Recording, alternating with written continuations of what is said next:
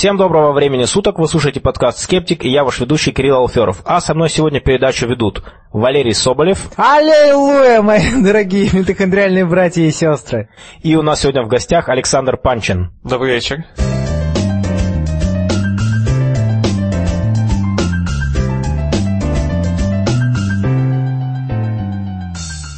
Сегодня 31 октября 2014 года, у нас сегодня Хэллоуин, и, как ни странно, 66-й выпуск подкаста. Мы, кроме всего прочего, проводим регулярные встречи в Москве. И, друзья, друзья, мы наконец-то провели первую ежегодную конференцию общества скептиков. Э, я считаю, что это был большой успех, потому что зарегистрировалось очень много людей, зарегистрировалось 202 человека, а пришло больше 120. Так что я считаю, что это успех, потому что, кроме всего прочего, э, ну, кроме того, что это было первое мероприятие такого рода, пришло еще больше половины.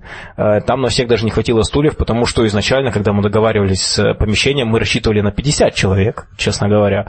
Поэтому посещаемость превзошла все наши ожидания. И также мы очень благодарны всем нашим спикерам. Вот Александр тоже участвовал. И я думаю, что, может быть, даже мы сегодня немножко поговорим по поводу э, того, что ты рассказывал. По поводу... по поводу того, как микробы заставляют нас совершать ритуалы каналы. Да, да, да, да, да, да, да. Вот. И также мы провели игру и разыграли череп от клуба «Эволюция». Игра оказалась очень успешной, всем очень понравилась. А, там было нечто типа викторины. Людей попросили встать. Затем задавался вопрос, давалось несколько вариантов, и затем говорят, например, там, что поднимите руки те, кто выбрал вариант номер два, а, и если этот вариант, например, правильно, то всех остальных просят сесть. Выигрывает только тот, кто останется стоять после всех вопросов. Э, в результате у нас два человека остались на финал, и один из них выиграл череп, а другой замечательный майк от общества скептиков. Кстати говоря, мы впервые так довольно э, массово представили разный мерчендайз. Э, там у нас были майки, кружки, кружки-хамелеоны, знаете, вот такие вот черные кружки, куда вы наливаете кипяток, и они постепенно светлеют, у них добавляется там надпись полна скептицизма или полон скептицизма. На самом деле интересно. Мы сделали кружку, э, и вот на ней надпись «полна скептицизма», имея в виду, что кружка полна скептицизма. Но потом возникла мысль, а что если кто-то подумает, что... Да, это, это про хозяина. Да, да, и, и тогда, тогда как бы... Поэтому мы сделали полон скептицизма. Больше всего спрашивают про видео. Видео будут, друзья. Мы сразу после конференции записали с магистром Одиноковым дельфинарий, такой вот, чтобы просто немножко неформально рассказать.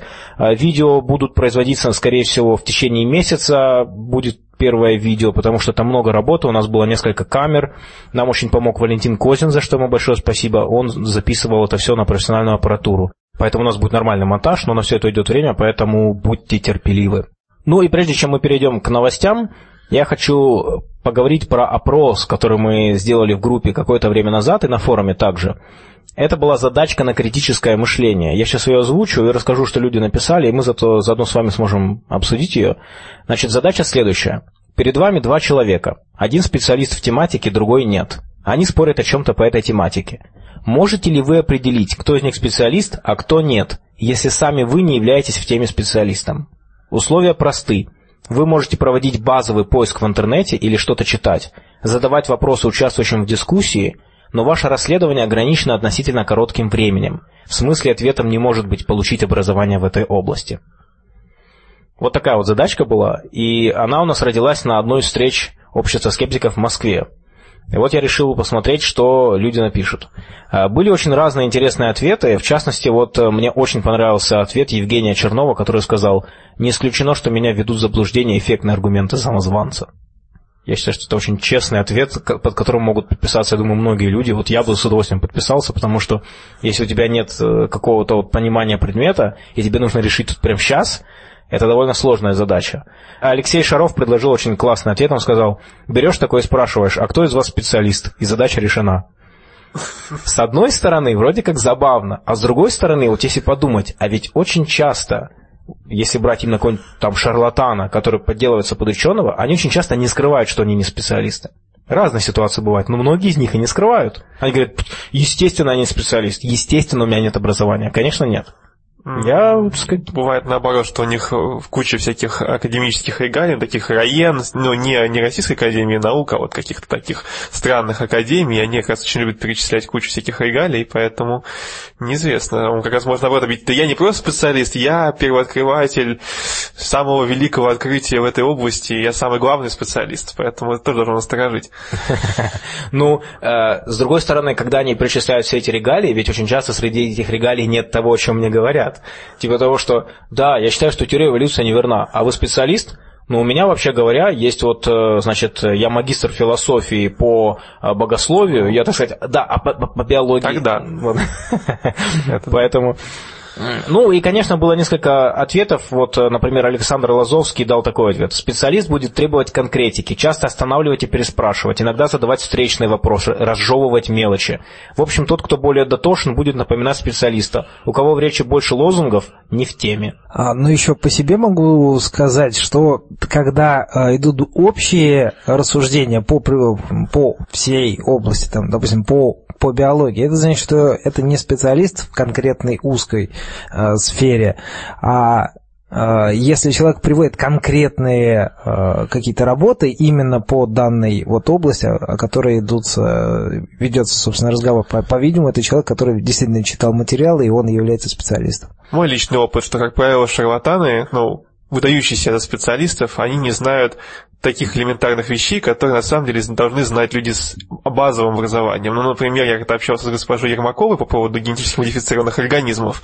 Ее поговорил о том, что она не знала, что такое генетический код. Вот генетический код – это то, что можно прогуглить в Википедии и посмотреть точное определение этого однозначного термина в биологии. Вот ее на передаче спросил, она замялась, что вы имеете в виду. Вот. Очень простой вопрос. Специалист на него отвечает за, за 3 секунды. Ну, да вот ладно, Ермакова, она ж биолог. Она, думал. она, значит, в Она биологических вы- наук. она но ж ВНДшница. Ну, да, они не проходили, видимо, молекулярку. Молекулярная биология – это отдельная область биологии. Она же с биофака. Она доктор биологических наук по специальности нейробиология. Но при этом она не знает, что такое генетический код. Это мое мнение. Вот, может, быть, может быть, теперь она выучила, я не знаю. Может быть, она была научена печ- печальным опытом. Но вообще, вообще, как бы, а вот она рассказывала там про то, что там а, э, мужчины произошли из, из амазонок. А, и как бы это тоже такая вещь, которую очень легко проверить. То есть, в принципе, подловить, подловить многих э, жу- жуликов можно на том, что они не знают очень простых вещей. То есть- которые вы можете знать на самом деле. Не, не нужно быть специалистом в биологии, чтобы знать, что такое генетический код. Не нужно знать, не нужно быть специалистом в биологии, чтобы знать, что мужчины не произошли из амазонок. Это как бы очевидно. Кстати, другой пример – это Петр Горяев, который постоянно тоже... Волновой геном. Волновой геном, он постоянно несет откровенную ерунду, которую тоже очень легко проверить не специалисту. Там, ну, он тоже, например, не знает, что такое там триплеты в этом генетическом коде. Вот что, что, что такое эти тройки нуклеотидов, которые кодируют аминокислоты. У него они, значит, представляют какие-то голограммы. В общем, там... Ну, него- тут он, правда, должен был бы знать, поскольку он а кодирует вот, а их. вот, а вот он, он должен был бы знать, да. Я еще хотел привести другой пример. это, Например, эм, слов, которые люди используют. То есть, если, например, э, беседа по теме э, рас человека, по э, там, расселению людей, очень часто приходят люди, которые заявляют, что они расологи. То есть... э, То есть рассаживают рассаду. Да, совершенно верно. Рассолы, они, они да. специалисты по рассолу. Да, да. Ну, то есть, а, а официально, ну, то есть, в действительно там, научный профиль это рассовед, ну, то есть, рассоведение, научная дисциплина. То есть, если вы- вы видите перед собой рассолога, собственно, переключайте телеканал или уходите. Но вот тут еще мне понравилось, написал Слава Мандрукевич. Один будет побеждать в споре, если он специалист, и спор будет вестись в рамках научного языка и терминологии, присущей именно этой тематике. В интернете можно ознакомиться с базовыми терминами. Не специалист будет выражаться бытовым языком.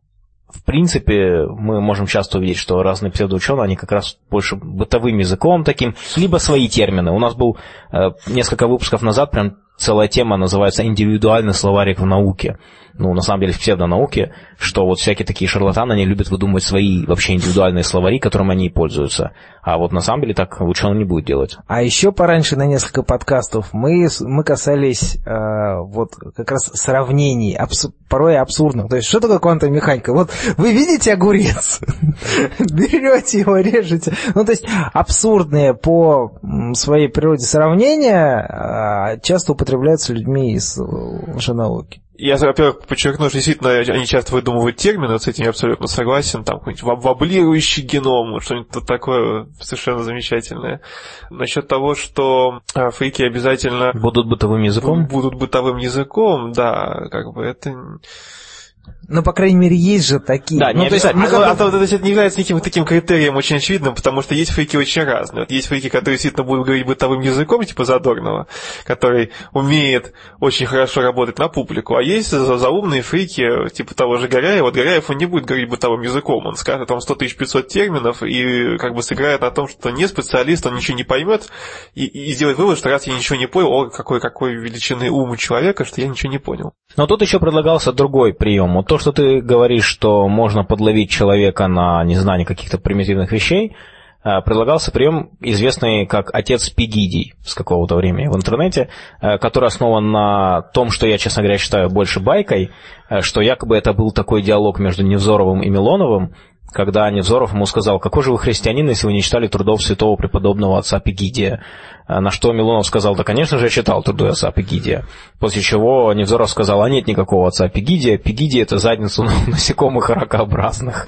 Та часть тела, где находится анальное отверстие яйцеклад. Если мы посмотрим в ту же самую упомянутую нами уже Википедию, то там действительно будет сказано, что Пегидия – это задний отдел брюшка ракообразных насекомых и вымерших трилобитов. А, то есть, собственно говоря, да, придумать нечто, что якобы человек должен знать и поймать его на этом. Кстати, интересно, вот какой был бы отец Пегиди, например, в физике? А, дорогие слушатели, если у вас есть идеи, напишите обязательно в комментариях нам, а, какие можно придумать такие отцов Пегидиев для разных дисциплин. Отец Пегиди для химии, отец Пегиди для физики. То есть такие как бы выдуманные штуки, которые будут звучать правдоподобно и на которые можно подлавливать. Затем это сделаем список секретным и разошлем всем. Ну и завершая по поводу этой загадки, она, конечно, была сформулирована очень неконкретно. Там некоторые люди писали, что, ну, как-то непонятно, что значит специалист, специалист в чем, вообще что за ситуация. И здесь, наверное, мне было интересно посмотреть, ну, насколько, как разные люди видят эту проблему, потому что все равно как-то каждый представил себя в этой ситуации, что вот он там действительно пытается там как-то там решить эту ситуацию, вот он находится там, например, кто-то приводил пример, что он приходит к врачу, или приводит к врачу там, не знаю, там, кошку приносит к ветеринару, и что один врач говорит, что надо делать там операцию, другой говорит, что нет, надо что-то там покапать, к примеру. Вот как вот вы будете решать? Конечно, это уже, может быть, наверное, такая конкретика, которая немножко разрушает задачу. Здесь уже сложнее все это осознать. Третьего найти. Найти третьего, да. А третий скажет, ребят, да, усыпляйте. Ну вот, поэтому, конечно, задача сформулирована в каком-то смысле слишком общо, но, может быть, тем интереснее оказались ответы. А, хотелось бы единственное, что прокомментировать следующий ответ. Сергей Яненко написал, «Не знаю, приходилось видеть, как полные нули в какой-нибудь области дурят людей. Увы, не считаю, что обладаю какой-то магической защитой от шарлатанов и самозванцев». Обладаете! Научный скептицизм и навык критического мышления – он реально помогает. И э, несколько людей написали, что да, в принципе, ничего сложного, там, посмотреть по Википедии, там, посмотреть по, по интернету довольно быстро можно определить.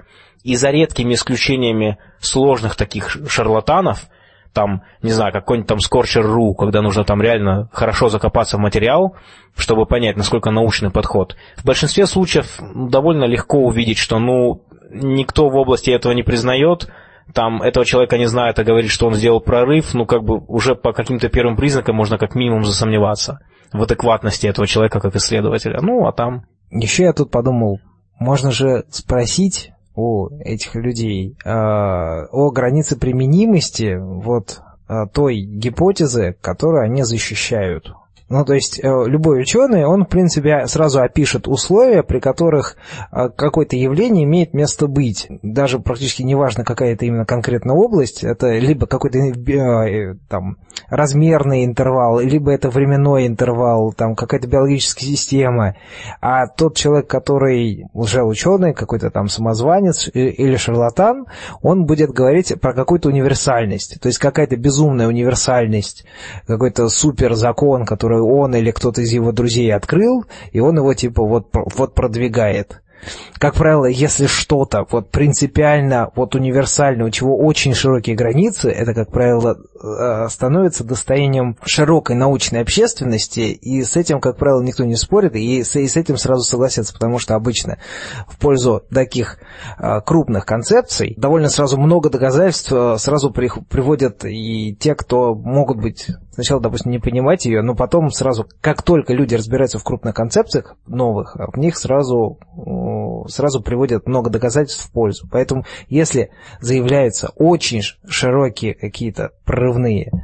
Например, наши средства излечивают от всего, даже от Альцгеймера. Ну, я думаю, мы можем, собственно говоря, и перейти к заявкам на лечение вот таких вот всяких когнитивных э, проблем, связанных со старением, потому что в связи с этим э, прошла очень интересная новость, которая связана с известными программами, э, интеллектуальными играми, которые у многих из нас есть на телефонах. Не так давно в интернете довольно широко обсуждалась новость о том, что игры игры могут служить э, такой помощью в сохранении когнитивных способностей у людей э, с возрастом. Потому что многие наверняка знают, что люди с возрастом, у них ухудшается память, э, они становятся такими тугодумами, они, им постепенно становится все сложнее решать какие-то тяжелые задачи, плюс еще накладываются разные заболевания, например, там Альцгеймер, болезнь Паркинсона. Появилось довольно много различных игр, приложений, сайтов, которые служат вроде как э, поддержанию когнитивных способностей у людей э, с возрастом. Среди таких э, приложений умудрились отличиться Brain Games, Lumosity, Mind, Mind Games. И недавно появилась статья в Science, обозревающая такую проблему, как э, действительно ли эти программы действительно эффективны. Ученые из Стэнфорда и университета, э, института Макса Планка, они усомнились в эффективности данных приложений в плане сохранения вот именно интеллектуальных способностей для, у людей преклонного возраста. Они не просто даже там высказались, они сделали консенсусное заявление, Э, полное название этих институтов – Стэнфордский центр долгожития и Берлинский институт человеческого развития имени Макса Планка. Э, значит, они сказали следующее. Утверждение, что игры для тренировки мозга, результат использования которых должен уменьшить или повернуть вспять упадок когнитивных функций в связи со старением, не имеют на сегодняшний день научного базиса. Обещание чудодейственного средства уводит в сторону разговор о реальных доказательствах, которые показывают, что когнитивное здоровье является долгосрочным результатом здорового активного образа жизни – по мнению подписавшихся, преувеличенные обманчивые заявки производителей таких игр играют на страхе пожилых людей, которые боятся снижения производительности и когнитивных функций. Мы поддерживаем приложение тщательных исследований в этой области. Ну и дальше следует список этих фамилий, причем там есть такая деталь интересная, что они сказали. Фамилии, помеченные звездочкой, это люди, которые имеют конфликт интересов, там в индустрии вот этих вот тренирующих мозг игр. И дальше идет список, если вы внимательно смотрите, ни, ни перед одной фамилией не стоит звездочка. То есть, я так понимаю, это такой как бы способ показать, что типа конфликта интересов нет. Видимо. А так как одна из этих игр, которые занимаются в данной области, которые скачивают в буквальном смысле миллионами, потому что на сегодняшний день вот а, аудитория а, такого приложения, как Lumosity, превышает а, 60 миллионов человек.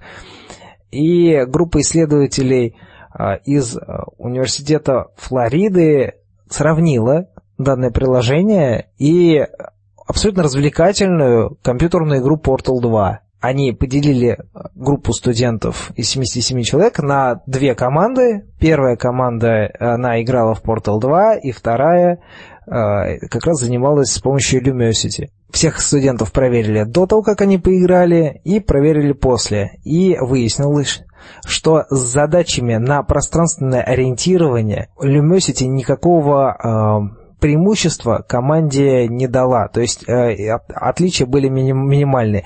И это на фоне студентов, которые были в группе, игравшей в Portal 2, у которых существенный прирост в решении э, данного типа задач. Причем интересно, что на сайте Lumosity перечислены статьи, которые поддерживают их заявки.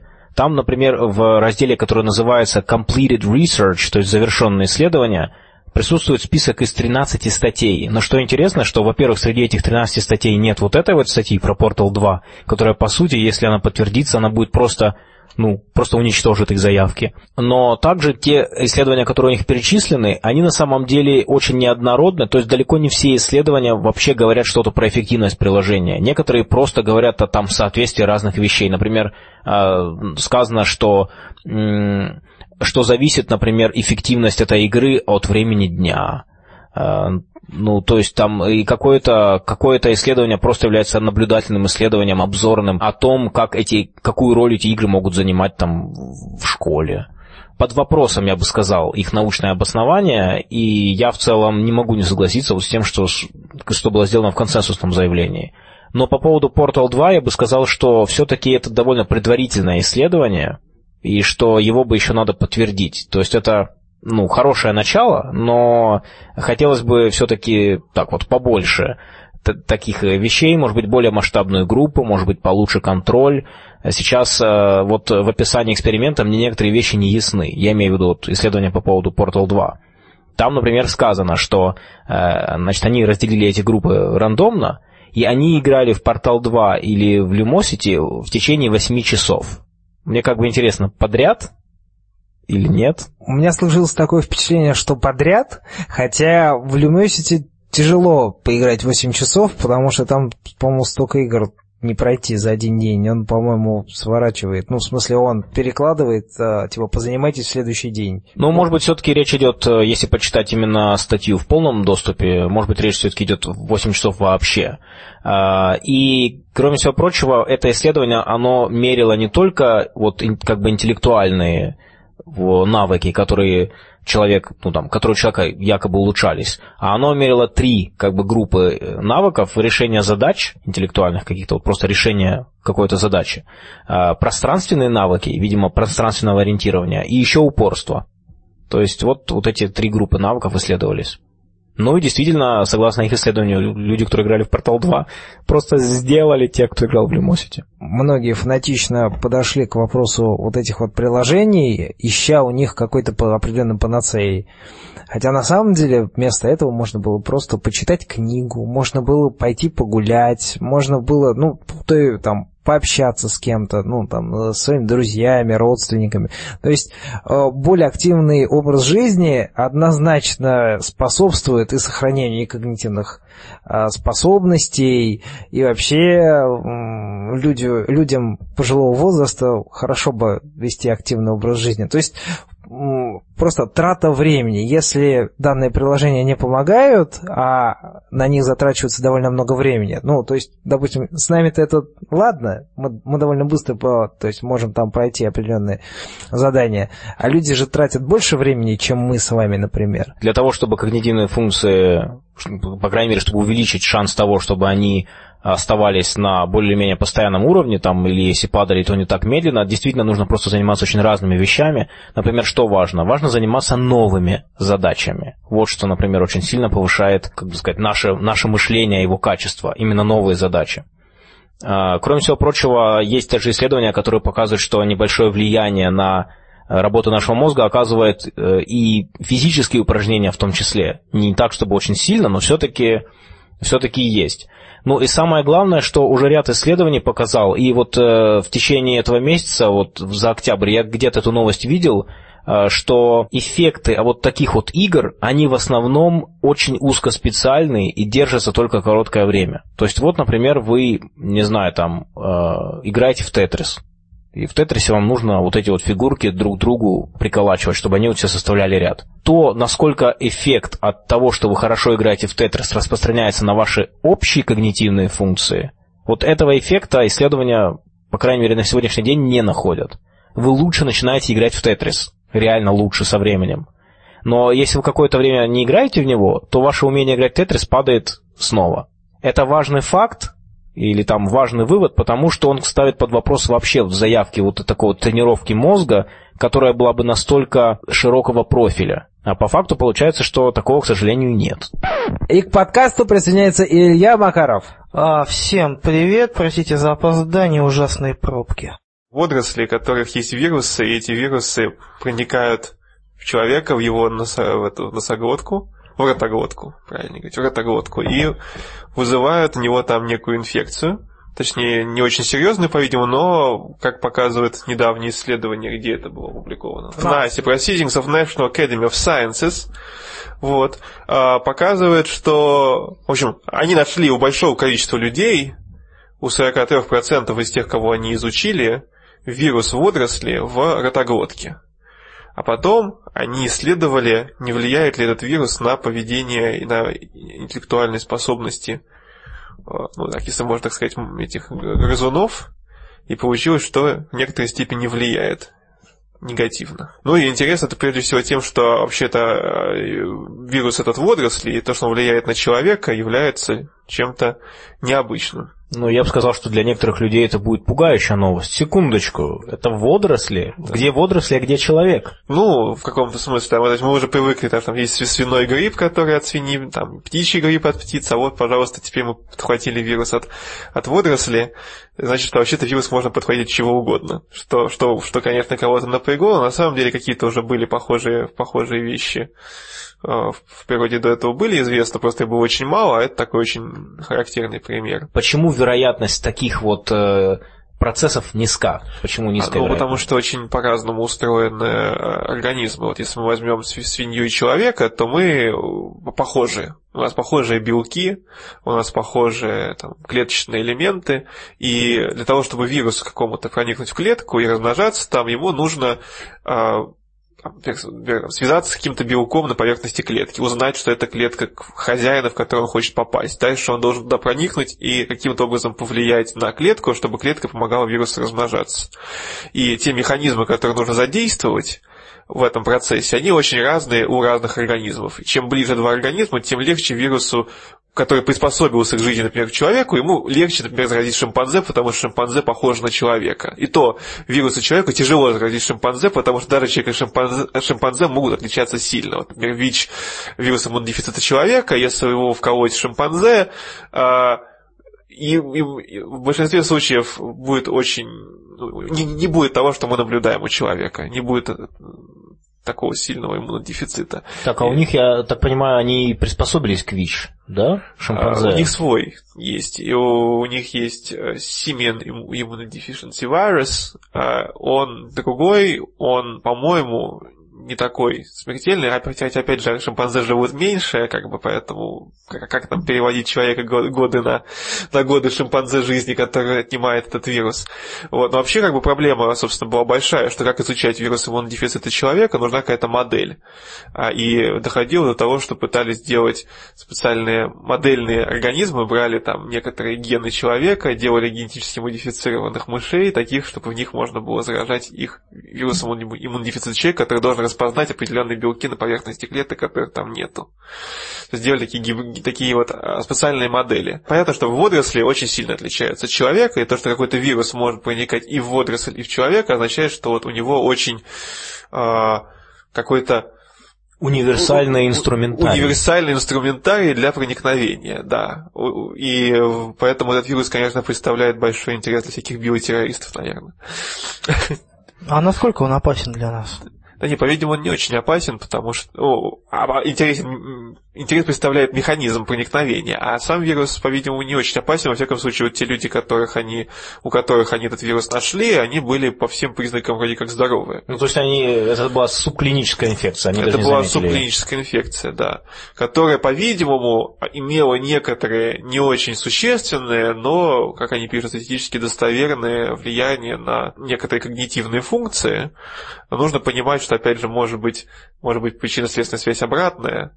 Если мы мы говорим про человека, что, может быть, там люди, которые, не знаю, пили воду сырую и заражались водорослями, а потом этими вирусами из этих водорослей, может быть, они просто чуть-чуть там глупее немножко, ну, условно. Ну, да, то есть жили, скажем, там в социальных условиях, где хуже образование. Вот. Ну, а они, значит, они там, в их оправдании, там пробовали всякие разные факторы контролировать, типа там условия, где человек рос, там, я не помню всех факторов. Образование, курение, это все не влияет. Вот. То есть они какие-то факторы контролировали, ну а потом они, собственно, проводили опыт на мышах, и, да, на мышах или на, да, на мышах.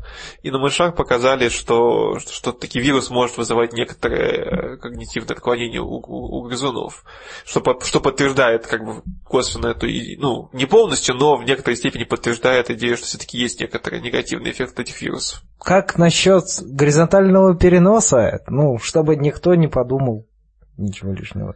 А, значит, я так понял, что здесь речь идет о каком-то ДНКовом вирусе. А обычно, вот когда говорят про там, ген какого-то организма встраивается в ген другого организма, вот вирусы, которые встраивают свои гены в другие геномы, это прежде всего ретровирусы, типа вируса иммунодефицита человека. Это РНКовый вирус, который делает себе копию ДНКовую своего генома, а потом встраивает ее в какую-нибудь хромосому, например, человека, это может вызывать э, некие побочные эффекты, например, это может вызывать рак. Вот. Иногда э, просто какие-то гены переносятся из одного организма в другой вот, через такие вирусы. Здесь речь идет о ДНКовом вирусе, они, я не знаю про, конкретно про этот вирус, поэтому я могу ошибаться, они бывают разные, но типичные ДНКовые вирусы, они просто свою ДНК впрыскивают, и дальше с этой ДНК считывается РНК, но эта ДНК не обязательно встраивается. Иногда встраивается, но совершенно не обязательно. А, вот. Ну а тему горизонтального переноса он есть между разными царствами, как, например, там, из бактерий в растений, там, или даже есть исследования о том, что некоторые бактерии могут встраивать свои гены в клетки человека. Вот это круто. Ну и, конечно же, мы не будем забывать про генно-модифицированные организмы, которые, по словам некоторых э, людей, так и стремятся устроиться к нам. К сожалению, расстроим всех гуманистов, которые, наверное, уже, уже, уже понадеялись обзавестись хлорофилами у Станислава Лема был замечательный рассказ, где они, э, главный герой, он был в некой футуристической компании, которая пыталась э, воссоздать э, Вселенную с нуля, и при этом можно было запрограммировать, каким получится человек. И вот главный герой, он пытался сделать человека облагородить, и одна из идей, что человек должен быть фотосинтезирующим. Если он фотосинтезирующий, то ему не нужен живот, а раз ему не нужен живот, то можно мозги переместить в живот и тем самым увеличить их размеры. Поэтому человек был с большим мозгом в животе, намного умнее и фотосинтезирующий, поэтому никаких живых зверушек не ел, поэтому вот это вот они создали Кренга. Да-да-да, из черепашек ниндзя, вот этот вот ну, робот. Только он не фотосинтезировал. Ну, он тоже был огромным мозгом, правда, он в животе робота был. Слушай, ну, с другой стороны, если ты будешь питать себя не фотосинтезом, там, не знаю, электричеством, ну, тоже нормально. Ну да, кстати, электричество получается за счет солнечных панелей, поэтому тоже считайте фотосинтез, то есть за счет энергии солнца. Есть еще насчет на тему водорослей, есть замечательная статья, это статья гипотеза, а, но она очень, очень интересная тем, что а, оказывается, оказывается, что некоторые водоросли действительно могут жить в нашем кишечнике. А, в частности, там, некоторые цианобактерии могут жить в нашем кишечнике. И а, было показано, что в ряде нейродегенеративных заболеваний, а, если анализируют мозги, что в мозгах есть, находят некоторые токсины, нейротоксины, которые, возможно, вызывают эти заболевания. Ну, во всяком случае, они там вредят мозгу. И подобные нейротоксины могут вырабатываться некоторыми такими цианобактериями, и было показано, э, грубо говоря, э, то есть есть некий механизм, которым эти бактерии могли бы, могли бы вызывать эти заболевания нейродегенеративные, живя в кишечнике, производя эти нейротоксины. А, и у некоторых людей эти, эти бактерии разрастаются их становится больше, чем, чем, чем обычно. Ну, эти сине-зеленые водоросли, точнее.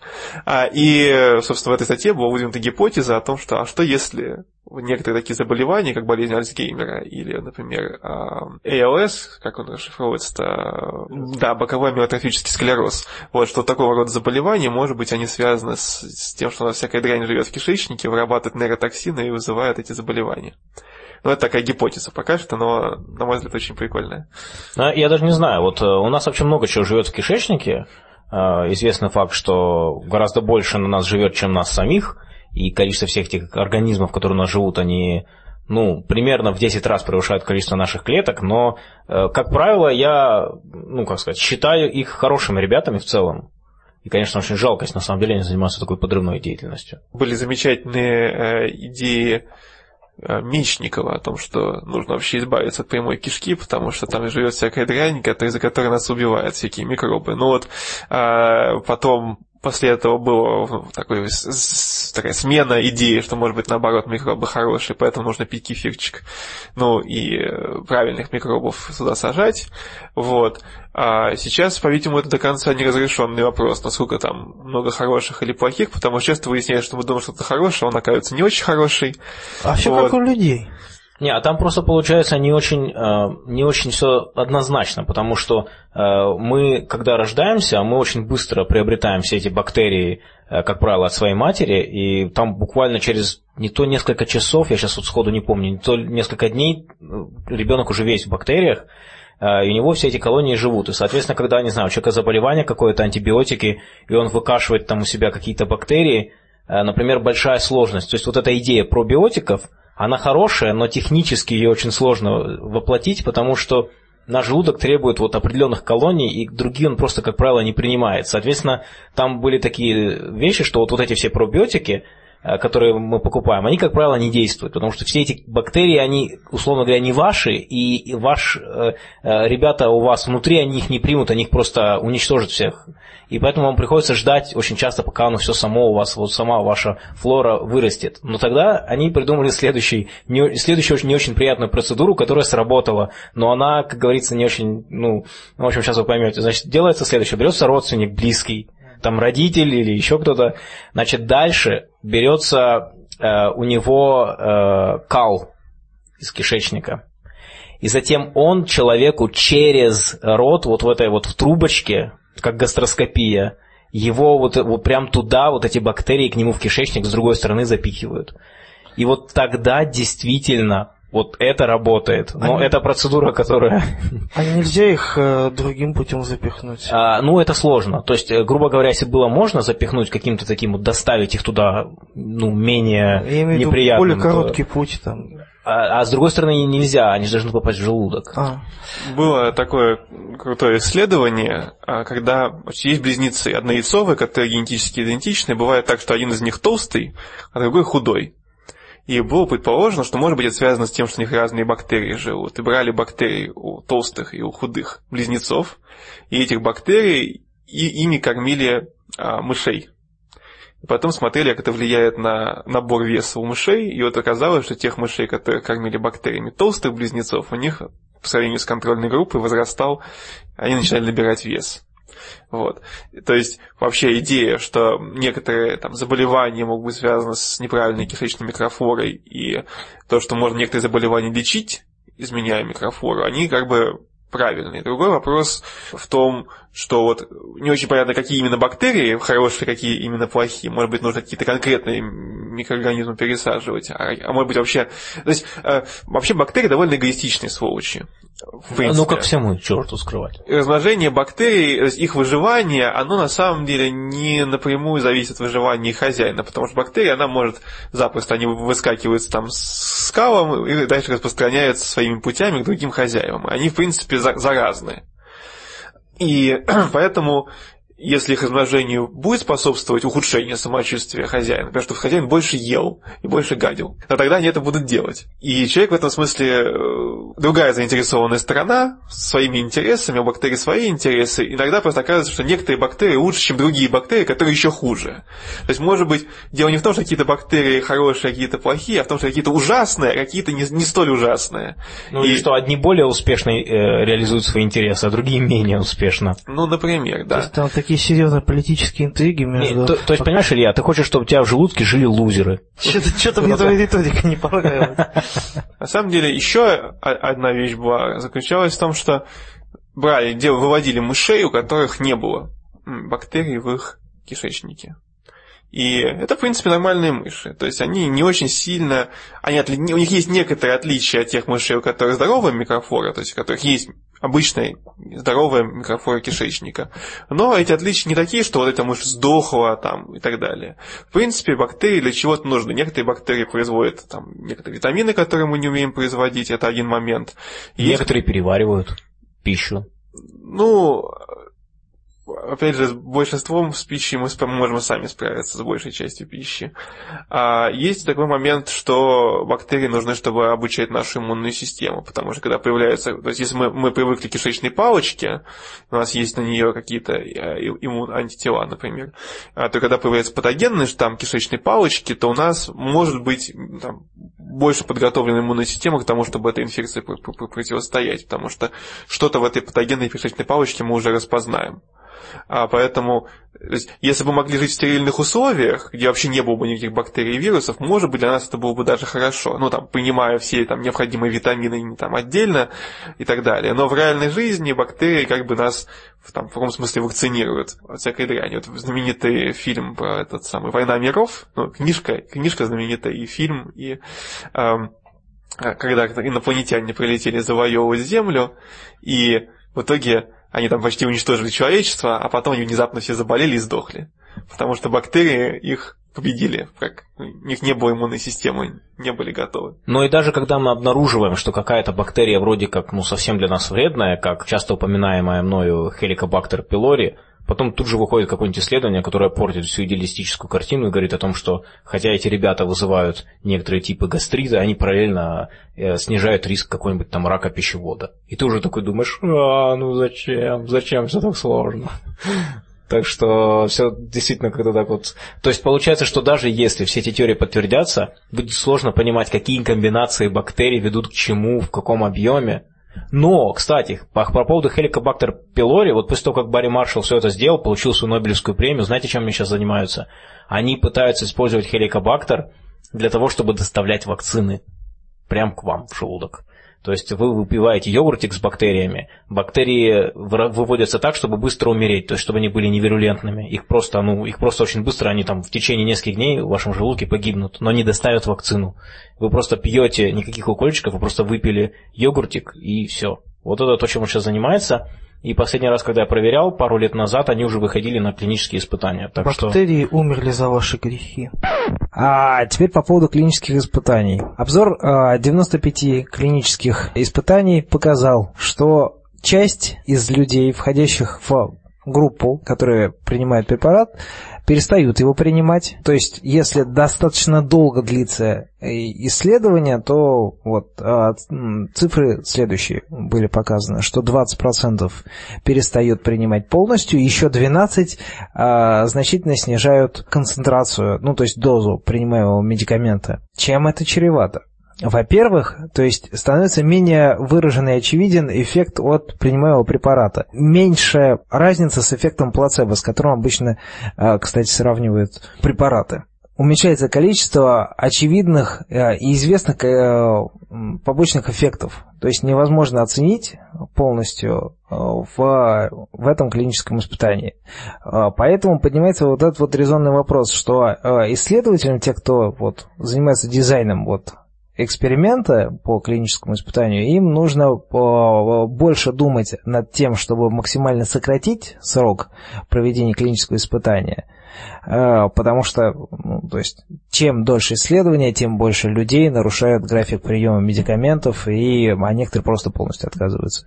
И нужно подумать над э, тем, как контролировать людей, потому что когда это, когда люди принимают дома, то есть люди иногда забывают э, или потом передумывают, а, принимать, или там вдруг, например, там они приняли таблетку, а, а потом они, ну там, приняли там три таблетки, и тут, и, тут, и тут они заболели. Ну и опять когнитивная ошибка, люди начинают связывать, ой, наверное, у меня побочный эффект, наверное, буду принимать, принимать я, два, я две таблетки, а буду говорить, что я принимаю три таблетки, ну и там и так далее. Но это фактически речь о том, что называется трансляционной медициной, то есть то э, сделать, сделать вообще прием лекарств или там лечение таким, чтобы люди действительно проходили это лечение.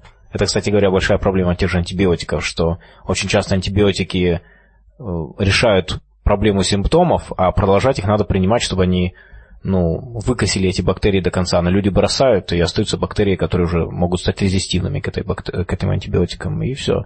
Это тоже проблема трансляционной медицины. Поэтому по сути, я так понимаю, речь идет о том, что надо каким-то образом так клинические испытания продумывать, чтобы меньше людей э, не проходило этот, этот протокол, чтобы меньше людей нарушало протокол. Да, ну это, это естественно, проблема э, медикаментов, которые таблетизированы, то есть как выпускаются в таблетках. Понятно, что если это какой-то очень сильно действующий какой-то медикамент, ну там, например, там, лекарство про, там, от рака, то есть там для химиотерапии, понятно, что люди будут э, э, в условиях клиники, конечно, использовать его, и, и тогда это получается достаточно контролируемо. А когда это какой-то медикамент от гораздо менее как бы, важного ну как, э, гораздо менее серьезного заболевания, когда людям начинают доверять принимать, там, допустим, в каком-то режиме, там, 2-3 раза в день, вот э, тут-то как раз больше всего проблем. Но, с другой стороны, это может дать статистику,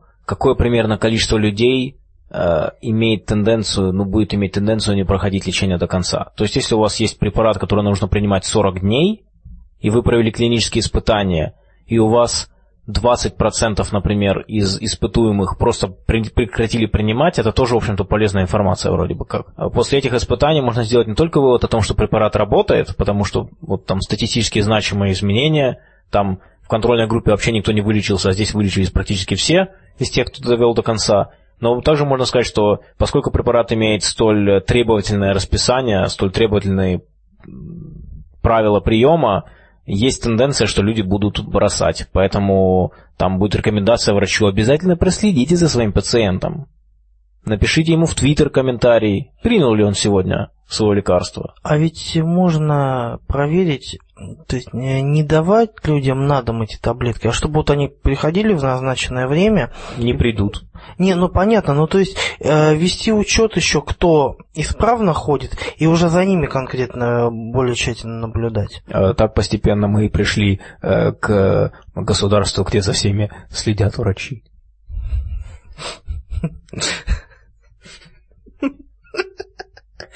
Ну, я считаю, что это очень хороший сюжет для замечательного кинофильма. Тут на самом деле есть э, две как бы, противоположные проблемы. Одна это то, что мы действительно хотим делать очень хорошие, качественные клинические испытания, чтобы все прекрасно понимать про лекарства.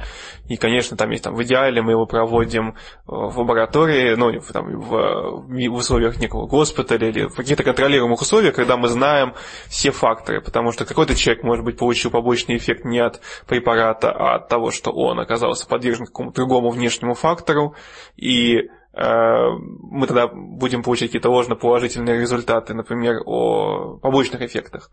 А, но есть другая проблема, что вообще-то есть ряд заболеваний, которые вот люди сейчас погибают, и хотелось бы иметь какое-то лекарство, и факт заключается в том, что вывести лекарство на рынок, на это нужно там огромное количество денег, это миллионы и миллионы долларов и огромное количество лет, там 7-8 лет, это такой некий стандарт в, в практике вывода лекарств на, на, на, на рынок.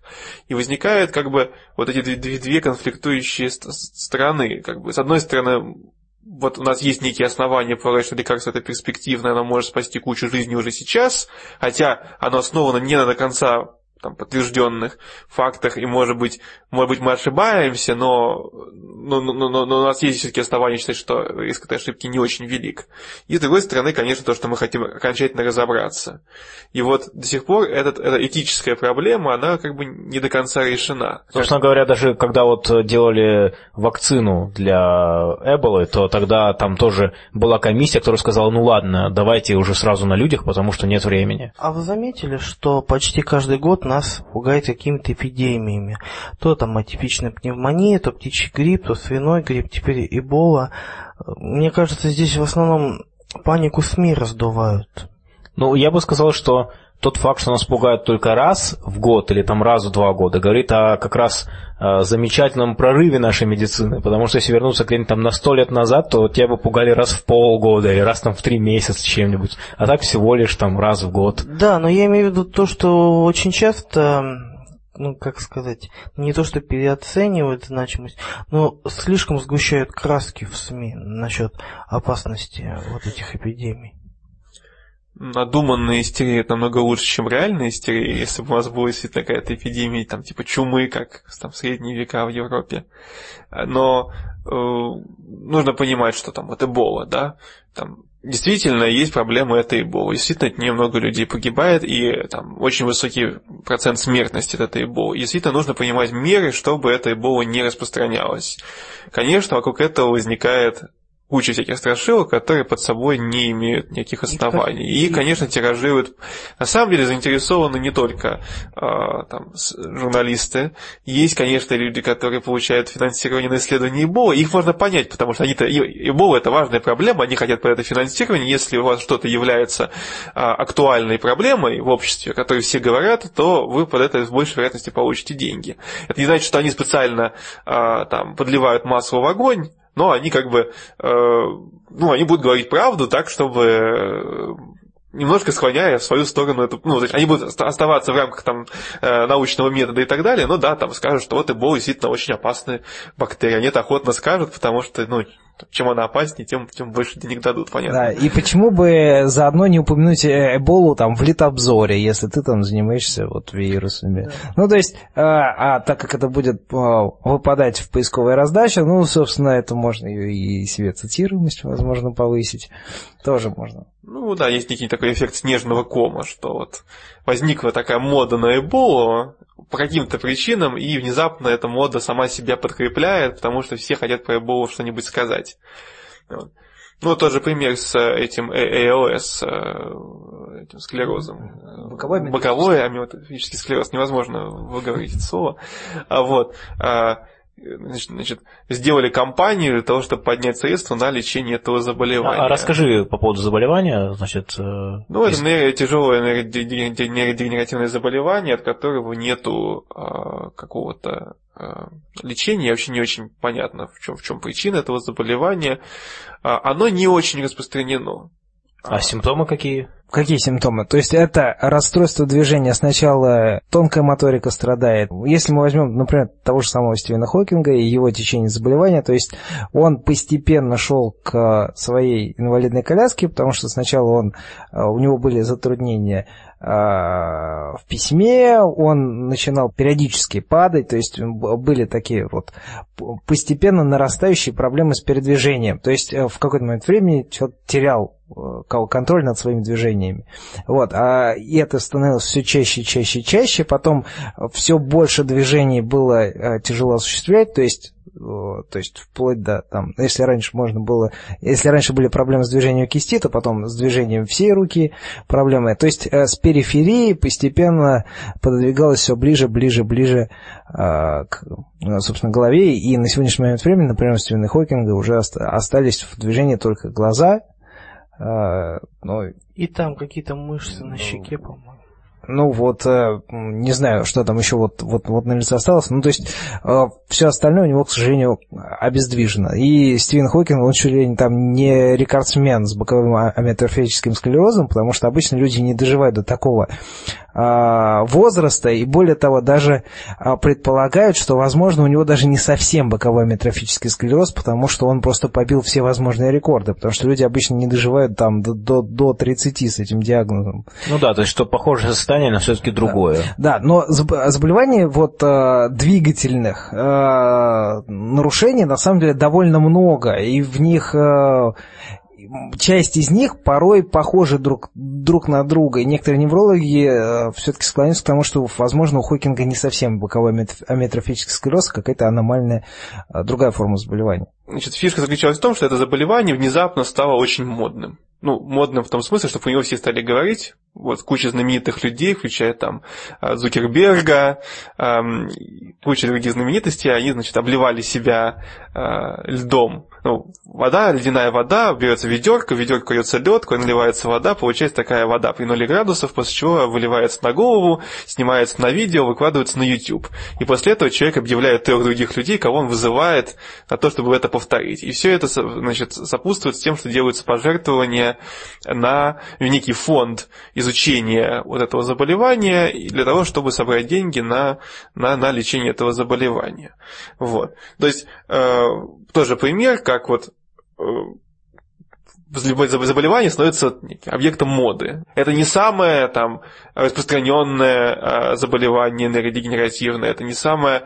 Оно действительно очень неприятное и страшное, но оно не, оно не является там, самым важным заболеванием, которое можно было бы изучить. Ну да, статистически хотя бы. Ну, статистически, да. Вот я сейчас пытался найти э, стати- статистику о, о том, как, как, как часто им заболевают. Вот два, э, в, в, в, в Европе заболевает 2.2 человека на 100 тысяч человек в год. Там, если мы сравним это с каким-нибудь там раком, то не, небо и земля. Э, вот. Это не значит, что не, не нужно это изучать, что не нужно это лечить, но, грубо говоря, там, э, компания вирусная, посвященная сбору средств для лечения другого заболевания, могла бы быть более эффективной. Другой вопрос, конечно, никто не, никто не догадался сделать такую эффективную кампанию. И на самом деле тоже есть э, различные там этические вопросы, вот насколько такая вещь вообще хорошая. Понятно, что люди, есть люди, которые хотят жертвовать деньги на науку, на лечение заболеваний. И это хорошо наверное, эти люди хотели бы пожертвовать эти деньги максимально эффективно.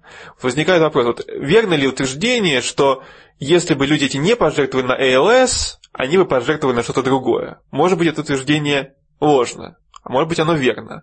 Может быть, мы отнимаем деньги у других сфер, которые могли бы получить пожертвования. Может быть, мы не отнимаем. Как бы это... Ну, такие люди могли вообще ни на что не пожертвовать. А могли бы ни на что не пожертвовать. Да. В этом случае хорошо. Вот как бы, э, ну, ну, вопрос такой как бы тоже стоит, насколько, насколько правильно э, именно такой способ информирования населения и сбора средств. Фандрейзинга. Ну, ну, это уже такие этические вопросы, это как сравнивать, что важнее изучать, например, рак или СПИД, да? Тут тоже, то есть, ну, если у человека будет выбор, на что пожертвовать деньги, он не может, допустим, на все. И как вот ему тут выбирать, это уже все-таки такие вопросы личные, наверное. Ну, как раз можно 50 на 50. Хочешь пожертвовать 100 баксов, 50 на рак, 50 на спид. Да. Но я к чему вот хотел вот свою мысль подвести, что вот эм, некоторые такие раздутые истерии насчет какой-то э, болезни, помимо всего прочего, являются хорошей почвой для спекуляции, как всяких там псевдоученых и шарлатанов от медицины, там альтернативной медицины. Ну, также и просто заработок денег. Например, вот когда истерия насчет, кажется, птичьего гриппа была, резко подскочили цены на марлевые повязки. То есть они до этого стоили копейки, а когда э, там во всех СМИ начали об этом э, трендеть ежедневно, ну, там э, на несколько порядков сразу выросла цена. Здесь, мне кажется, нужно очень правильно отслеживать причинно-следственную связь. То есть я думаю, что ну, цена на повязки увеличилась, потому что их стали много покупать, а это как бы, ну, базовая экономическая штука. Если у тебя начинают покупать много повязок, у тебя на всех не хватает, ты понимаешь цену. А, это, кстати, далеко не всегда делается для того, чтобы именно на этом обязательно заработать. Иногда это делают, потому что у тебя не хватает товара, ты не хочешь, чтобы его все скупили прямо сейчас. Ну, это разные есть очень мотивации. Но я еще по поводу СМИ бы сказал, что, ну, во-первых, это неизбежно, и во-вторых, это по-своему может, ну, я вот э, здесь склоняюсь к тому, что это скорее положительный момент, потому что вот как Александр сказал, лучше иметь э, псевдопанику и как-то на это дело среагировать, нежели э, если бы вот эта паника была реальной, никем не освещалась, потому что сейчас, например, вот э, вирус э, Эбола, да, про него очень много говорят. Но благодаря тому, что про него много говорят, хотя и находились там гомеопаты, которые предлагали свою помощь, все-таки реально дело закончилось тем, что население оказалось ну, относительно неплохо проинформировано, относительно быстро взялись за всякие исследования, вот касательно вакцины, например, и относительно быстро эта проблема вышла в топ, чтобы быстро закрыть. И вот это вот э, механизм, когда информация из СМИ начинает э, как бы увеличивать ту же информацию из СМИ, и все это как бы вот, вот так вот активно наращивая туда снежный ком, оно иногда вот позволяет прийти к очень быстрому такому сфокусированному решению вопроса. Поэтому, по-своему, это может быть и неплохо. А есть побочные эффекты в виде того, что э, значит, э, вот действительно на полном серьезе гомеопатическое какое-то общество, по-моему, Великобритании, значит, написало письмо какое-то, да, значит, правительству какой-то из африканских стран. Я прошу прощения, что у меня сейчас нет перед глазами статьи, но вот, и где они сказали, что ну как же так, почему не используете настолько показавшее свою, свою эффективность гомеопатическое лечение для того, чтобы избавиться от вируса Эбола, когда вот у нас есть, и мы вам совершенно официально к вам обращаемся. Ну, естественно, что многие скептики и ученые как бы, ну, так посмеялись, и я не уверен, что кто-то всерьез это воспримет. Я надеюсь, что не, не на государственном уровне африканских стран. Но, тем не менее, конечно, такие вот побочные эффекты есть. Но я бы это рассмотрел именно как побочный эффект. И ясно, что вот эта вот, ну, волна информации в СМИ, она происходит не потому, что кто-то решил там совершенно э, сознательно, что давайте-ка мы сейчас раскрутим эту информацию, а просто посредством такого вот децентрализованного механизма, когда кто-то напечатал броскую статью, кто-то решил тоже напечатать, а затем оно все начинает вот создавать этот снежный ком. Вот в случае с, аметроф... Э, с боковым амиотрофическим склерозом, ну и другими редкими заболеваниями, э, действительно исследователи сталкиваются с дефицитом финансирования. Нужно понимать, что в принципе, что там рак, а, что СПИД, что боковой амиотрофический склероз, а, они все очень затратные. Но ввиду того, что СПИД у всех на слуху, рак очень распространен, получается, на, на, на эти области в значительной степени направлены крупные суммы. Ну, тот же самый там Билл Гейтс, который там направляет довольно ощутимые средства, там жертвует в в эти подобные фонды. И, и, и таких много. А вот с боковым амиотрофическим склерозом там действительно сложилась такая ситуация, что там денег скажем так, на порядок меньше, а то и еще меньше, чем на порядок, а, а исследования затратные. То есть группы исследователей, которые борются там за гранты, которые занимаются этой областью, их объективно меньше. То есть а, исследования, они идут гораздо более медленно в случае по сравнению с другими заболеваниями, где денежных средств и финансирования больше. В связи с этим э, хотелось как раз сказать, что если есть возможность, если вы хотите, например, пожертвовать денежные средства, э, прокрутите список заболеваний, э, ниже, не самые популярные, не самые известные, а куда-нибудь пониже. То есть помогите тем вопросам, тем проблемам, тем заболеваниям, которые менее а, актуальны и менее распространены, потому что обычно они как раз больше страдают от недостатка финансирования, нежели крупные. Очень часто бывает также, есть какое-то заболевание, и вот ищут, ищут какой-то подход для его лечения в рамках там грантов, тех же, там, допустим, грант на лечение, на изучение лечения рака каким-то там методом. Э, но иногда принципиально новое терапевтическое открытие, там, ну, открытие с потенциальным терапевтическим эффектом, оно обнаруживается в рамках совершенно другого направления.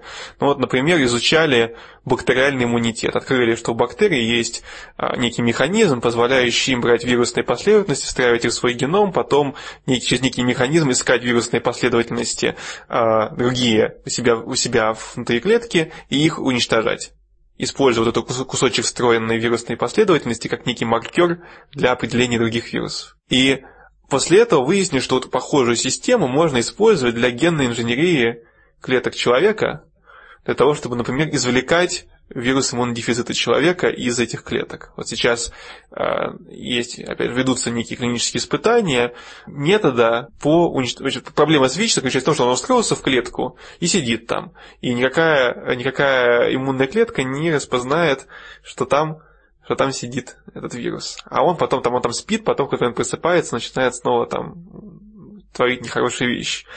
И поэтому до конца вылечить человека очень тяжело. А тут можно придумать механизм, который позволяет вот находить эти... Вычистить все Вычистить, да.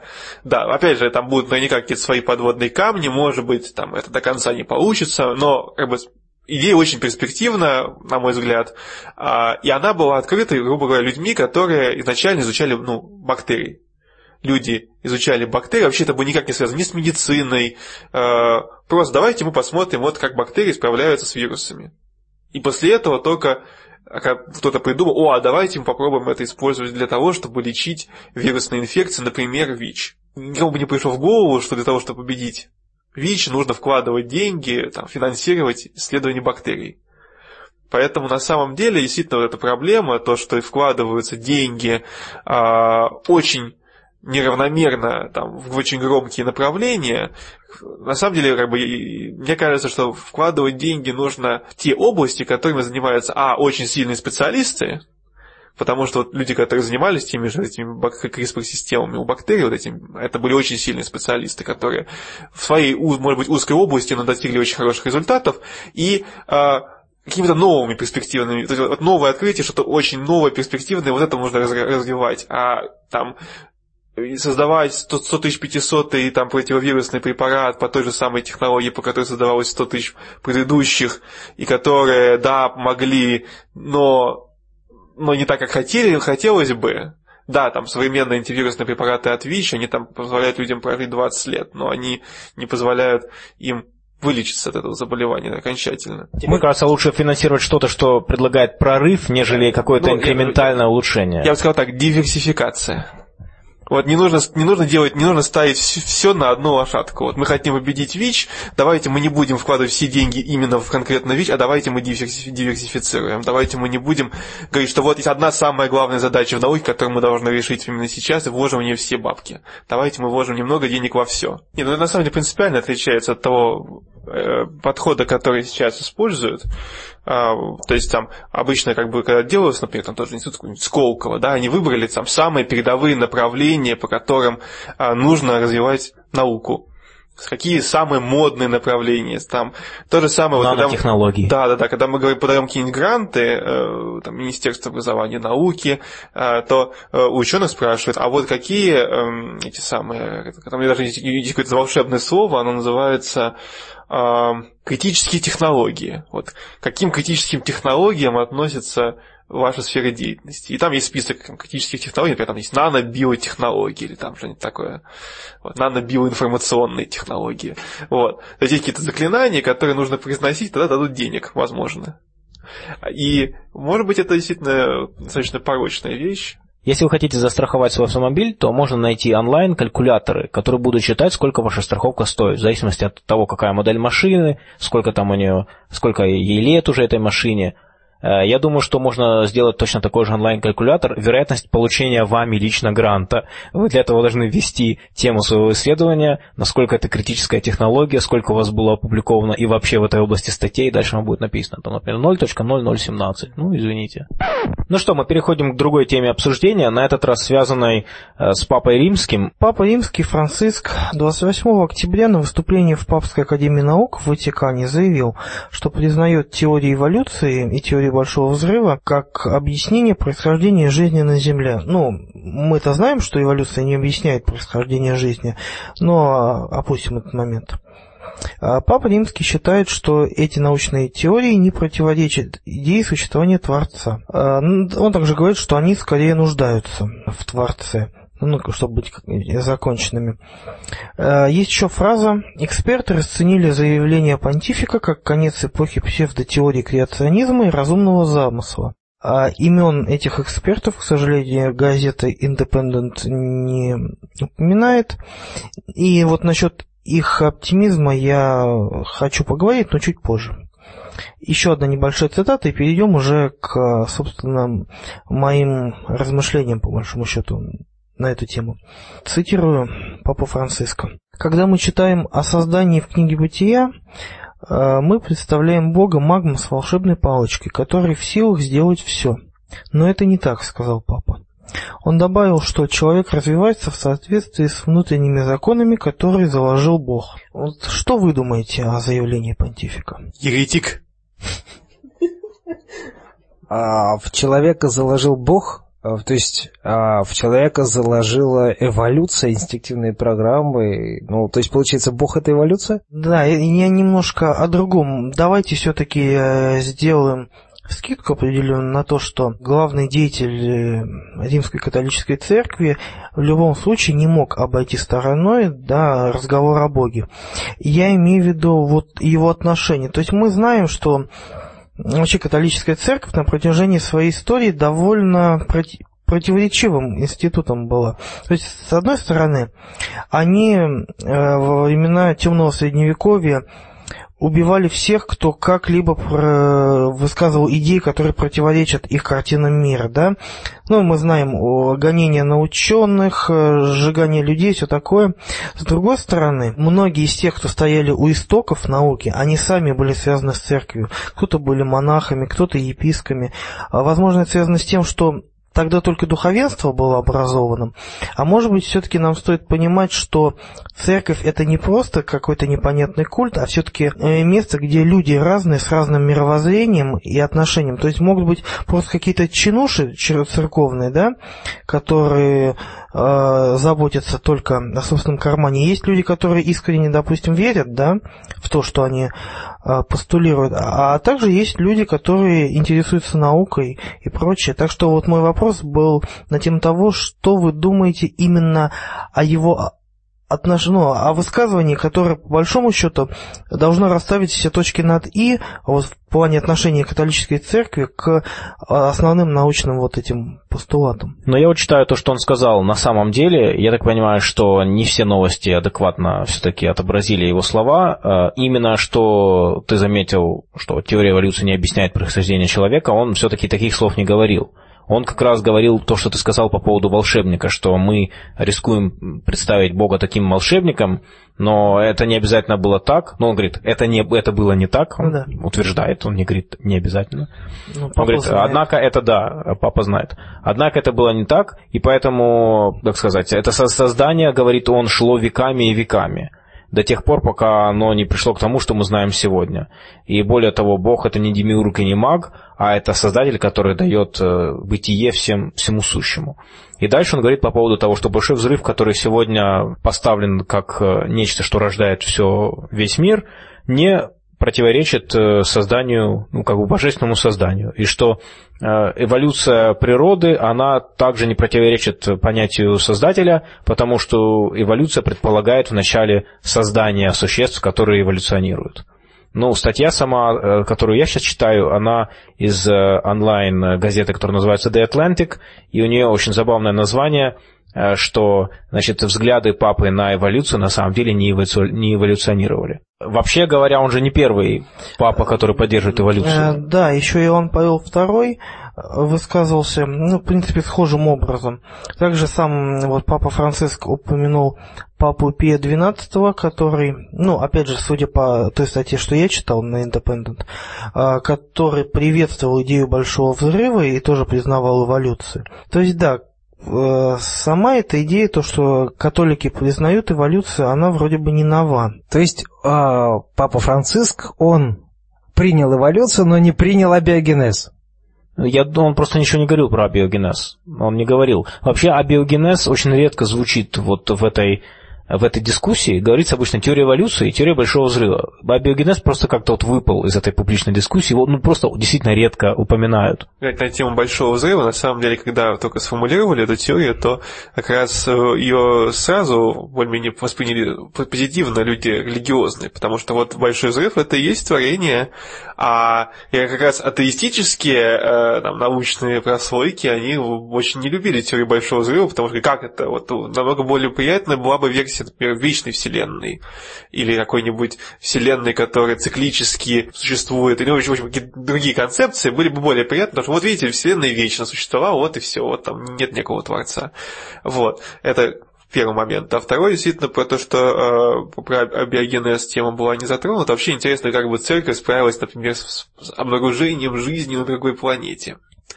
Вот это, мне кажется, был бы очень сложный теологический вопрос. Там а если это инопланетяне не похожи на человека, был ли у них свой спаситель в виде... Он к ним же прилетал, наверное. Это был тот же спаситель? Было ли у Бога два сына? Ну, хорошо, если мы доживем до таких вопросов. Но я уверен, они найдут э, свои варианты, то есть, э, ну, во-первых, пути Господни неисповедимы, и э, жители других планет, они могут и не нуждаться в Спасителе, ведь э, Христос пришел, потому что люди были очень грешны, а может быть, э, жители там планет вокруг Сириуса, там, может быть, они менее грешные, чем мы. Так что тут э, можно что угодно такое выдать. Ну, вообще, вот, вот эти заявления римского папы, я считаю, что к ним нужно относиться к таким политическим моментам, то есть, ну, здесь вообще не имеет значения, что он думает лично, это десятый, а то и сотый вопрос, но важно, что каждый раз, как приходит э, новый римский папа, вот то, что он говорит, затем дает, ну, как бы позволяет распределить силы в обществе, в частности, в очень религиозных обществах, ну, прежде всего на Западе, конечно, где процветает католицизм, Например, когда, по-моему, предыдущий папа не очень жаловал эволюцию насколько я помню. А этот вот снова, значит, значит, снова полоса. Это значит, что во всяких дебатах с креационистами снова можно будет сказать, между прочим, и отослать вот к этому, э, к этому выступлению, сказать, между прочим, и римский папа признает эволюцию. И это может в том числе означать меньшую поддержку всяких креационистских проектов. Да, однако не стоит их списывать со счетов. Вот насчет того, что, ну, что, что думает э, папа, мы, конечно, не узнаем, потому что ты правильно говоришь, это в любом случае политика, Ватикан, как бы то ни было, это все-таки политическая организация в определенном смысле. И, э, ну, допустим, сам Папа Римский, да, он э, химик по образованию, он э, знаком с наукой, я думаю, он, опять же, человек не глупый, и все там знания об эволюции, какие-то, в любом случае, базовые у него есть. Ну, хорошо, что он так открыто заявляет, что признает, и тут, знаете, возникает какой момент. Он в любом случае, даже если бы был ярым приверженцем, да, там, абиогенеза и вот, э, ну, вообще вот этих идей, он бы не смог это сказать, потому что он говорит то, чего от него ждут. Поэтому я к чему хочу подвести? Вот его фраза, что Бог не является магом с волшебной палочкой, она является для меня более значимой, пожалуй, чем фраза, что он признает эволюцию. Потому что среди креационистов и вообще людей там, религиозных, а, или даже, может, не особо религиозных, но не особо вникающих в эти вещи, существует вот представление, что вот Бог работает так, что вот он сказал, и появился стол внезапно, да, что он сотворит что-то такое. А Папа Франциск, он э, такую мысль нам выдает, что Бог закладывает собственно, законы существующие, да, и дальше все работает. А это уже ближе к деизму, если не к пантеизму.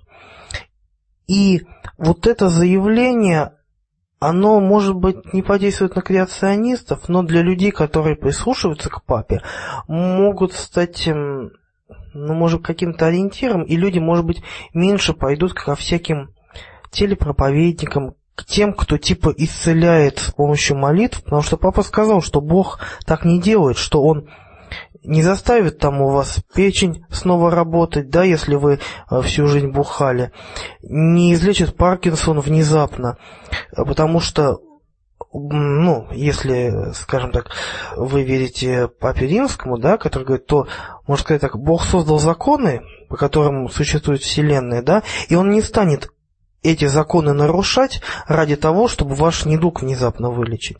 Может быть, в этом даже больше смысла, чем в том, что он там признает большой взрыв и все такое. А, ну, тут такой еще момент, что на самом деле ну, религий очень много, и они эволюционируют, и они конкурируют. Вот это была некоторая новая мутация в католической церкви. И эта мутация сделала, по-видимому, католическую церковь более приспособленной к современным реалиям, по крайней мере, потому что на нее будет меньше нападок со стороны научного сообщества. Она теперь меньше раздражает там тоже не знаю, движение скептиков.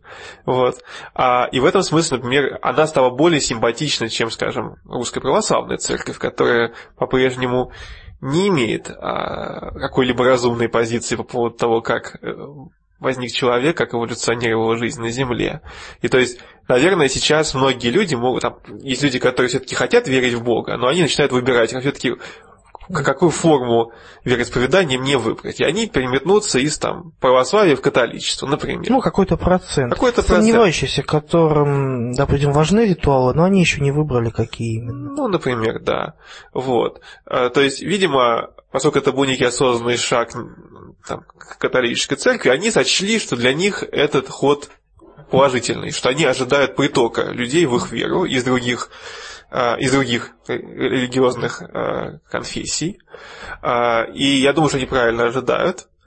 И, ну, то есть, конечно, вот если мы представим себе некоторую такую сферическую религию в вакууме, в которой нету там, каких-либо совсем уж идиотских ритуалов, и в которой нету ничего, что противоречит научным утверждениям, и в которой просто отличается, их мировоззрение отличается от мировоззрения другого человека только тем, что они еще верят в то, что ну вот там вот был большой взрыв, но его начал, сделал, сделал Бог, то с такими людьми, в общем-то, нет никаких проблем. Они не представляют э, Ну, ну, это опять-таки деисты, то есть деизм, ну, который Бог не вмешивается в реальность. Ну да, а, а эти, эти люди, они, они будут адекватны в плане того, как они будут там, относиться к медицине, потому что они верят там не в молитву, а в медицину.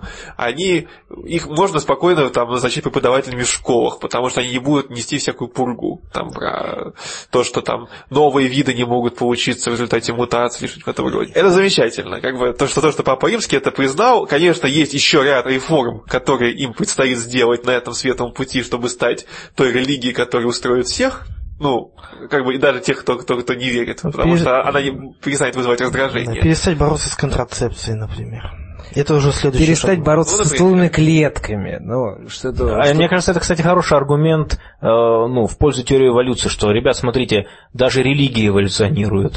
Борьба с контрацепцией – это проблема потому что на самом деле в обществе есть проблема перенаселения. Вот нам пытаются внушить, что вот это хорошо иметь много-много-много-много детей, а, и понятно, что те, кто будут много иметь много-много-много детей, получают эволюционные преимущества, и в этом смысле они, конечно, молодцы. Но вообще для, для человечества в целом это большая проблема. Если у нас будет очень много людей, у нас будет куча всяких проблем с там, дефицитом а, земли, с дефицитом там, природных ресурсов. Ресурсов, да, просто. Да, вот, поэтому, когда значит, говорят о том, что давайте, давайте мы запретим средства контрацепции, это означает, что у нас будет вспышка перенаселения, которая будет негативно в итоге скажется на, нашей, на жизни наших потомков. А, причем, опять же, вот контрацепция, там, вроде, презервативов, это очень хорошая мера а, снижения численности населения и эффективная. Есть исследования, показывают, что действительно там а, пропаганда контрацепции, там, презервативов снижает рост населения. Не говоря уже о том, что э, снижает риск заболеваний некоторых. Да, и это кажется намного лучше, чем там эпидемия Эболы, которая там, когда, когда плотность населения достигнет критической отметки, когда, понятно, что если плотность населения достигает какой-то очень критичной отметки, то любая эпидемия начинает легко распространяться, намного легче. И тем самым природа, конечно, в какой-то момент она найдет какой-нибудь способ, как сократить нашу численность, но, может быть, мы Вряд ли он нам понравится. Вряд ли нам это понравится. Может быть, лучше... Да. Я думаю, что секс с презервативом намного более хорошая альтернатива, чем эбола. Ну, условно эбола. Да, и знаете, тут еще и возникла мысль. Вот вообще этой речью Папа Римский, опять же, он существенно выигрывает на фоне других религиозных деятелей, потому что для атеиста и скептика он представляется человеком, с которым возможно вести диалог. А, то есть, если брать многих других, там, отечественных попов, там, и исламских, да, с этими людьми конструктивный диалог, вот я, например, не представляю. Но я не думаю, что по Перинскому, конечно, интересно было бы со мной разговаривать, но теоретически, а, я думаю, такой разговор возможен. И он не выглядит сейчас, по крайней человеком, который будет реально пытаться обратить тебя в свою веру и что-то такое сотворить с твоим разумом. То есть, опять же, католики сейчас выглядят э, более выигрышно. Когда сравнивают там, эволюцию мемов с, с эволюцией живых организмов, и вот есть некая такая закономерность, что всякие а, вот паразитические микроорганизмы, они со временем, когда они долго живут в популяции, они становятся симбиотическими организмами. И таких примеров довольно много. Вот. Ну вот то же самое касается культурных мемов, что когда-нибудь всякому мему на самом деле, ну, мире культурной информации. И нужно распространяться любыми способами, независимо от того, как, как это коснется а, тех, кто этот мем является носителем. Грубо говоря, если гибель носителя мема приводит к тому, что мы конвертируем еще 100 человек в некую, в некую идею, то это способствует распространению идеи, поэтому такая идея будет распространяться. Ну, например, там какой-нибудь а, славный э, джихадист э, взорвался, показал свой героизм, и после этого у него появилось много поклонников, которые считают, что вот это все было правильно, и ислам правильная религия. Ну, условно. Вот. А здесь мы видим, как вот некоторый мем становится все более и более безобидным, то есть становится симбиотическим. Но это может в немалой степени быть связано с тем, в каком обществе он распространяется. И поскольку он распространяется в более гуманистическом обществе, то ему легче распространяться, когда он начинает играть по этим правилам. А если мем распространяется изначально в очень жестком обществе, то он, вероятно, будет принимать другие ну, как правила. бы в, в обе стороны как бы игра идет. То есть, с одной стороны, да, видимо, этому мему выгоднее распространяться, если он становится более гуманным, ну, в данном случае по отношению к научным исследованиям. Ну, мы уже не... в обществе. Да, вот. А с другой стороны, э, как бы и обществу с, таким, с, таким э, мемом жить легче. Ведь католицизм же прошел через э, стадию и агрессивную, и там нетерпимости, то есть все же было. То есть э, из множества вариантов потом последующих потомков э, вариантов мема, вот сейчас э, распространился именно вот этот, вот, который вот очень-очень терпимый к научным достижениям. То есть постоянно-постоянно мем мутирует, постоянно изменяется, и те варианты, те, которые в данный момент, в конкретном месте, в конкретных условиях э, получают преимущество, те, собственно, и закрепляются. У того же самого ислама тоже же множество вариантов мемов. Вот и где-то в конкретном месте вот этот вот мем джихадизма, он получает преимущество. А где-то в другом месте, там где-нибудь, ну, там, ислам же есть там, например, в Азии. И там, и там э, вот эти мемы ислама, они очень-очень даже толерантные, они могут быть даже очень-очень быть похожи на вот этот кла- католический вариант, который огласил папа. В последнее время я придерживаюсь того мнения, что скорее это не мем религиозный модифицируется, а меняется общество, в котором он живет. Потому что общество меняется гораздо быстрее, а религия просто быстро под это дело подстраивается. А, И поэтому ты говоришь, что вот католицизм уже прошел свои как бы жесткие ну, моменты, но с моей точки зрения дело не столько в католицизме, сколько в самом обществе, в котором он развивался. Это общество прошло э, такие вот Кирилл. сложные этапы. Кирилл, пойми, что в обществе тоже распространен мем, причем много разных его вариантов. То есть каждый человек есть носитель разных вариантов исходного мема, который вот мутировал и в данный момент находится у него в голове. И в зависимости от, от сочетания в этом обществе разных вариантов мемов формируется как бы наше представление о крупном меме. Вот, например, вот Папа Римский пришел, и поэтому нам кажется, что мем католичества сейчас очень такой вот э, терпимый, корректно с ним можно разговаривать. Хотя на самом деле нужно понимать, что за этим большим представлением о меме католицизма на самом деле скрывается множество разных вариантов мемов, которые формируют некое соотношение в католическом обществе. То есть постоянно вот развитие общества – это постоянное изменение соотношения представлений конкретных людей, которые являются носителями непосредственно мема католицизма. Да, я не об этом. Я говорю о том, что я не считаю, что мем католицизма является и, и что он когда-либо являлся настолько важной частью общества, несмотря на то, что религия очень часто в Европе была, ну, казалось бы, авангардом, э, по факту я на сегодняшний день придерживаюсь того мнения, в принципе, вот это как раз тот спор, который сейчас очень э, проходит активно на Западе с Сэмом Хэррисом и его выступлениями по поводу ислама, что важно, э, сам мем ислама или, или условия, в которых конкретный данный вид ислама процветает. Также и здесь я скорее стою не на, на той позиции на сегодняшний день, что важны были другие сферы в обществе, а, а- а католицизм просто приспосабливался под них. Ну, То есть он, он развивался, потому что он мог развиваться вот таким образом. То есть ведьм сжигали, потому что могли сжигать, а не потому, что вот именно такой мем всеми управлял, и все стали сжигать ведьм, потому что вот мем такой. А скорее просто такое общество было, где это было позволительно. Ну вот попался мем, который просто жил. То есть я бы не дал именно на Западе католицизму главенствующую роль, а догоняющую, вот что я хочу сказать. И это мнение ни в коем мере не конечное, вот просто на сегодняшний день, вот пока вот я вот так думаю. мнение о том, что, ну, это заявление папы, оно положит конец креационизму и прочему, ну, не будьте так уверены. Во-первых, э, Ватикан э, это еще не весь мир. Э, На Западе, да и у нас, ну вообще во многих местах э, процветают разные секты. Бывает, что целый город во власти какой-то секты, да, с определенными взглядами. Ну Вот, к тому же, ну, помимо протестантов, ой, католиков есть еще протестанты, есть мусульмане, есть буддисты, у всех разные взгляды на мир.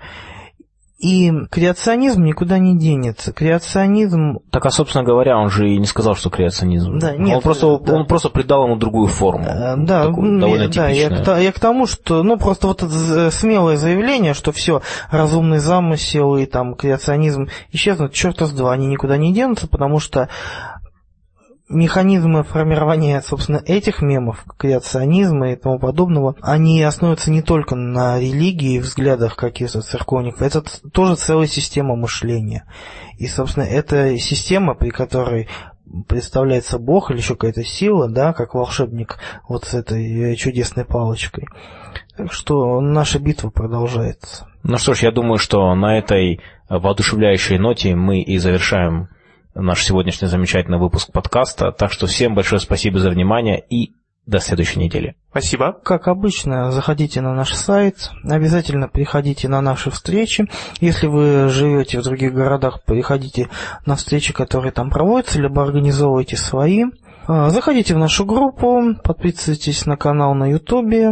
Всего вам доброго и до новых встреч. Не переоценивайте эффект Brain Games. До новых встреч.